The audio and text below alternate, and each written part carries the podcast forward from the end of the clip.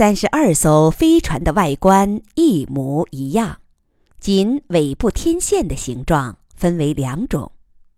飞船制造过程中，有些好事者私下串联，做了如下分配：十二艘飞船的尾部天线做成正五边形，黑色；二十艘做成正六边形，白色。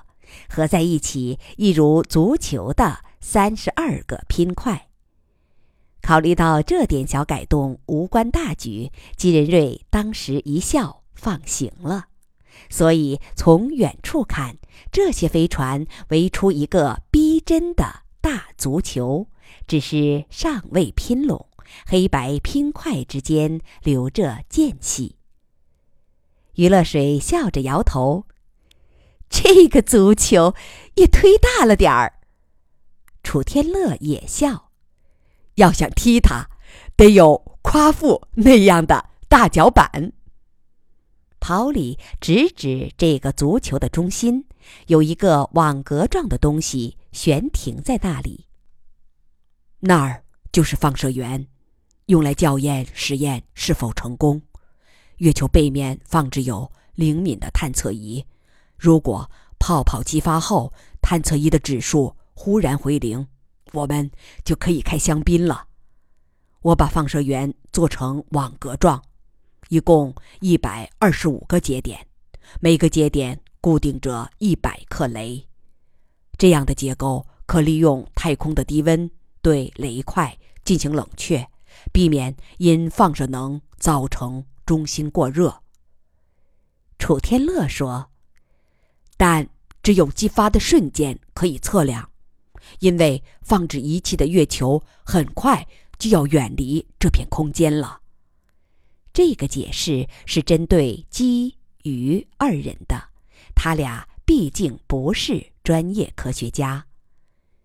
过去人们一直把星体坐标和空间坐标混在一起，观测宇宙时只记录星体的坐标。从未尝试确定特定的空间点，因为真空就是虚无，处处皆同，没有什么特征可以定位。但在我们的激发之后，宇宙空间就有了特定的一点，它就像海洋的肚脐眼儿，会使周围空间出现流线。因为地月是运动的，会迅速远离。这个静止的特定点，打个比方吧，就像是在一辆飞速行驶的汽车尾部点燃爆竹，在地面上炸出一个小坑，小坑将很快远离汽车，那是因为汽车在运动，而小坑是固定不动的。余乐水有些不解，那你怎么验证激发是否成功？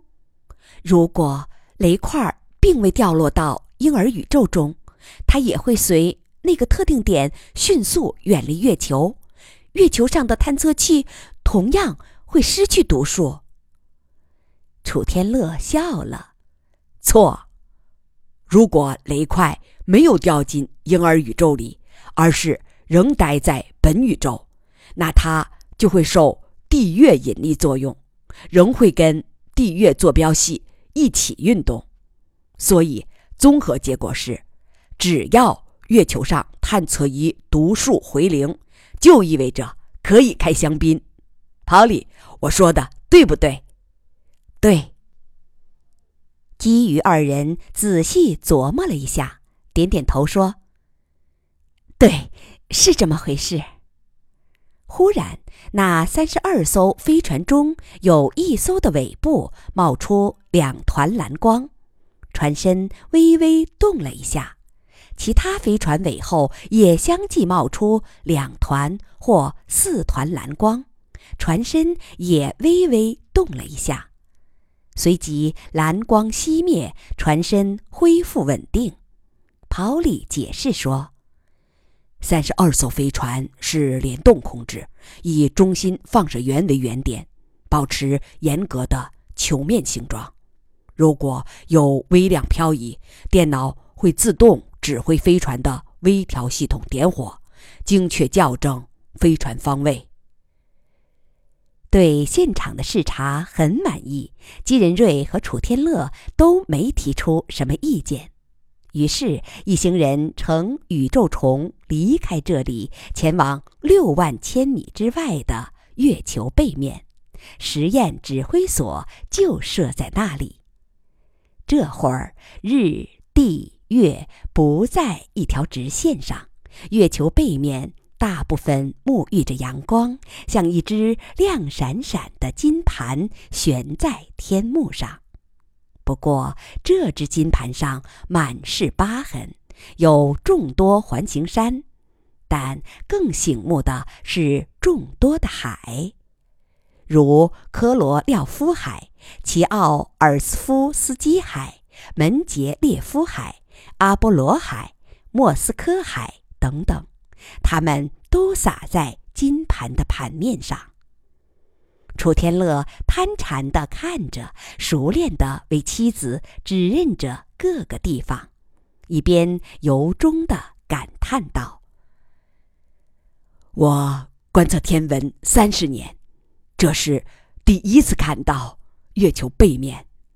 不过，我早在月面图上把它们背熟了。”飞船在月球背面的中心停下，这儿是一处无名平原，离艾特肯环形山不远。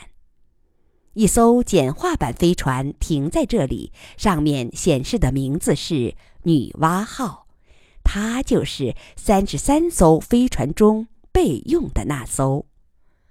宇宙虫号关闭虫洞飞行状态，利用尾部四只小蜜蜂的动力，降落在低重力的月球上。走下飞船后，众人才看见指挥所。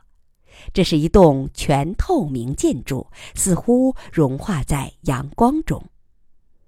它呈完美的球形，球体下半部分埋在月岩下。球体里面有二十几个人和一些设备，一架带摄像机的小型望远镜直对着天顶。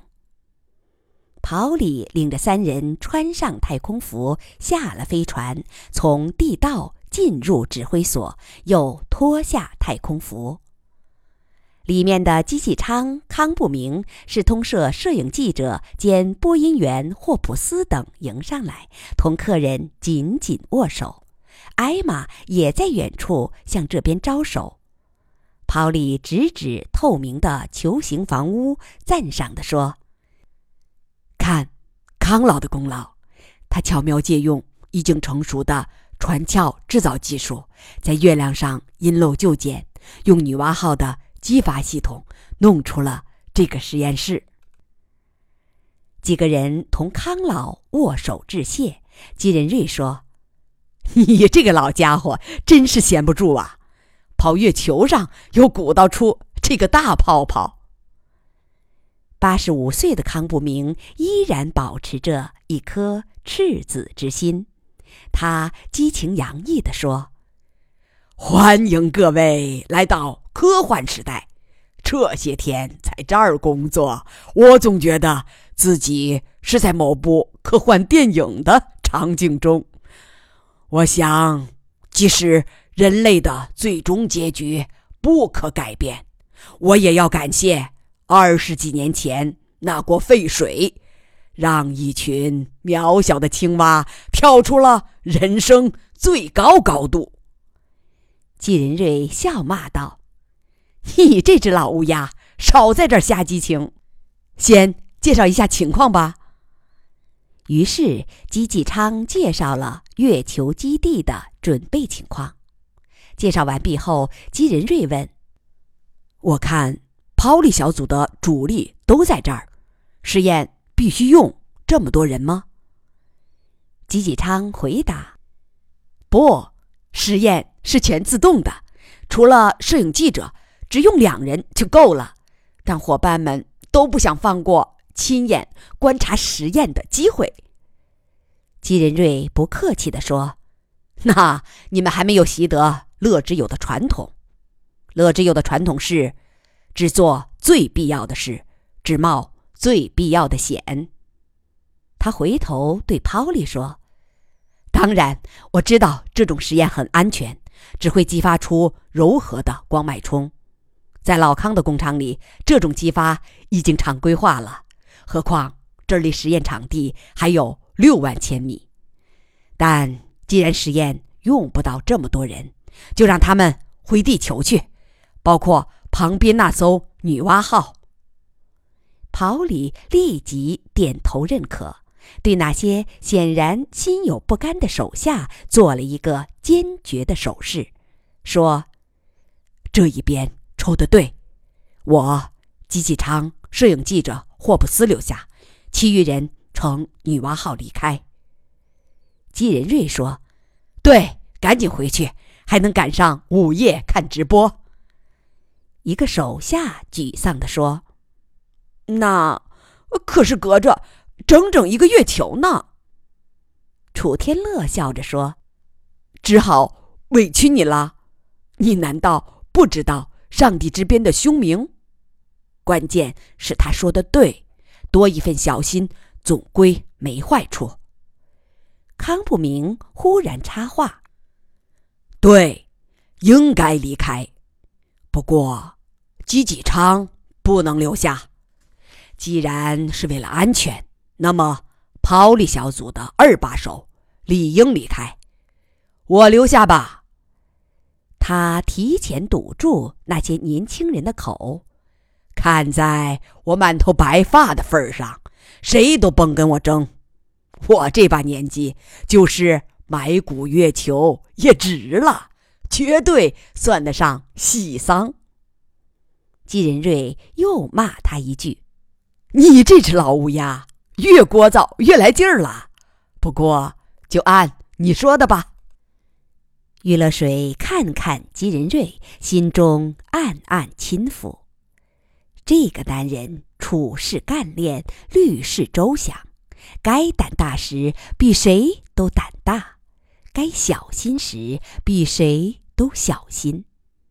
倒不是说这次实验有风险。但他坚决地预先摒弃任何不必要的风险，做得非常到位。真要感谢命运给乐之友们带来这个人，他和天乐一样是乐之友的灵魂。如果说天乐是管思考的大脑，那他就是管行动的小脑。他唯一的缺点，只能算是。他的感觉吧，吉仁瑞似乎过于享受权力的快感。两年前，他不同意阿比卡尔的提议，这是一个重要原因。吉吉昌不大甘心，明知道泡利不会同意，仍试探地说：“老师，让我留下指挥吧，你尽管放心，我保证。”跑里打断他的话，简短的说：“小组负责人优先。”姬启昌知道拗不过他，沮丧的摇摇头，嘴里咕哝了一句：“你这个白毛老妖精。”那边的艾玛听见了，笑着用英语说：“跑里老师常常又在喊你的昵称呢。”跑里听后声色不动。于乐水笑着催大家：“快走吧，快走吧，别把看直播也耽误了。”众人开始穿太空服，吉吉昌穿到一半，忽然停住，拍拍脑袋：“哟，我忽然想起来了，今天是老爹的重要日子，六十大寿。”姬仁瑞一愣：“ 你不说？”我自己也忘了，临走前，你妈还问我今天能不能返回。我说肯定能。她没说生日的事，也许是想给我个惊喜。众人大笑，说：“快回家，快回家！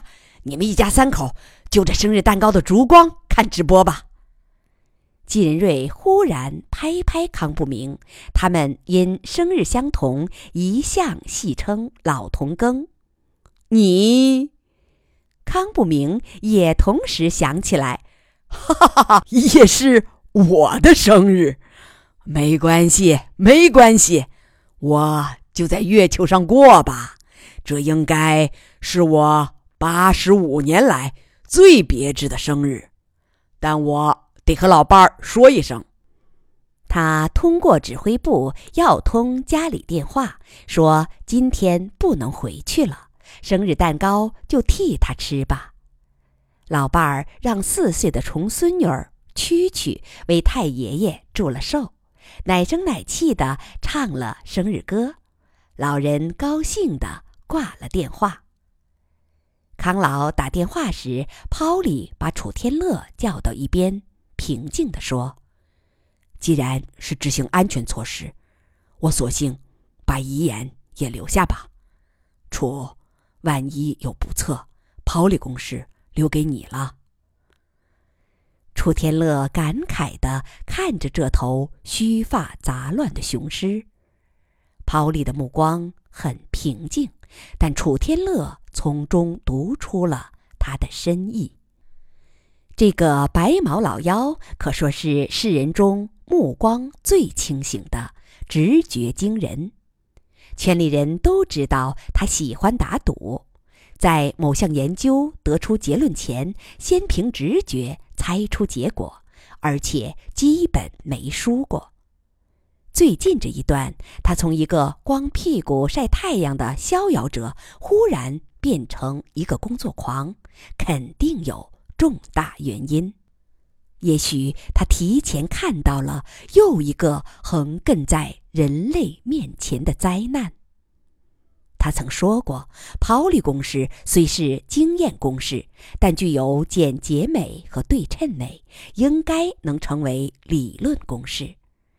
现在他特意把公事留给自己，当然有深意。但眼下不宜长谈，天乐只是笑着说。你是在为难我，你知道我是半路出家，数学底子比较差，做不了这件事。我相信你会平安归来，这事还得你来完成。抛里以惯常的直率说：“我知道你的数学差一些，但你有过人的直觉，这和数学水平同样重要。好了，交给你了。”好吧，我暂且接下他。两拨人告别，大家经由地道出来，分别登上两艘飞船。太阳已经半落，月球荒野上暮色苍茫。飞船用常规动力起飞，然后切换为虫洞飞行方式，在众人的视野转为盲视之前。大家看见，在那幢灯火通明的水晶球形建筑中，沐浴在温馨光芒下的三个人影，正向他们频频挥手。这也成了三人留在大家记忆中的遗照。两艘飞船停泊在哈马黑拉发射场上空的同步轨道上，他们乘小蜜蜂返回地面，再乘专机返回中国西峡。到总部已经是夜里十一点了。季仁瑞不放楚氏夫妇走，要他们一块儿吃生日蛋糕。于乐水虽然想早点回家见草儿，但。盛情难却，再者草儿肯定已经睡熟，也就爽快的答应了。苗瑶听见外边有动静，赶快迎出来，见是丈夫一行，舒了一口气。本来不能回家的儿子也意外回来，让她更高兴。她说：“总算赶着今天回来了，没把柳氏寿诞拖到明天过。”他果然备好了生日蛋糕和一桌盛宴，屋里还有鲁君定夫妇，大家忙忙碌碌地吹蜡烛、切蛋糕，但都拿一只眼睛盯着电视屏幕。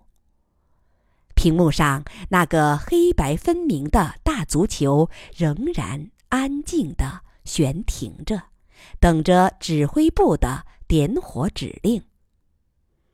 今天是农历初七，透过窗户，夜空中一弯细细的月牙挂在中天，暗淡的月盘隐约可见。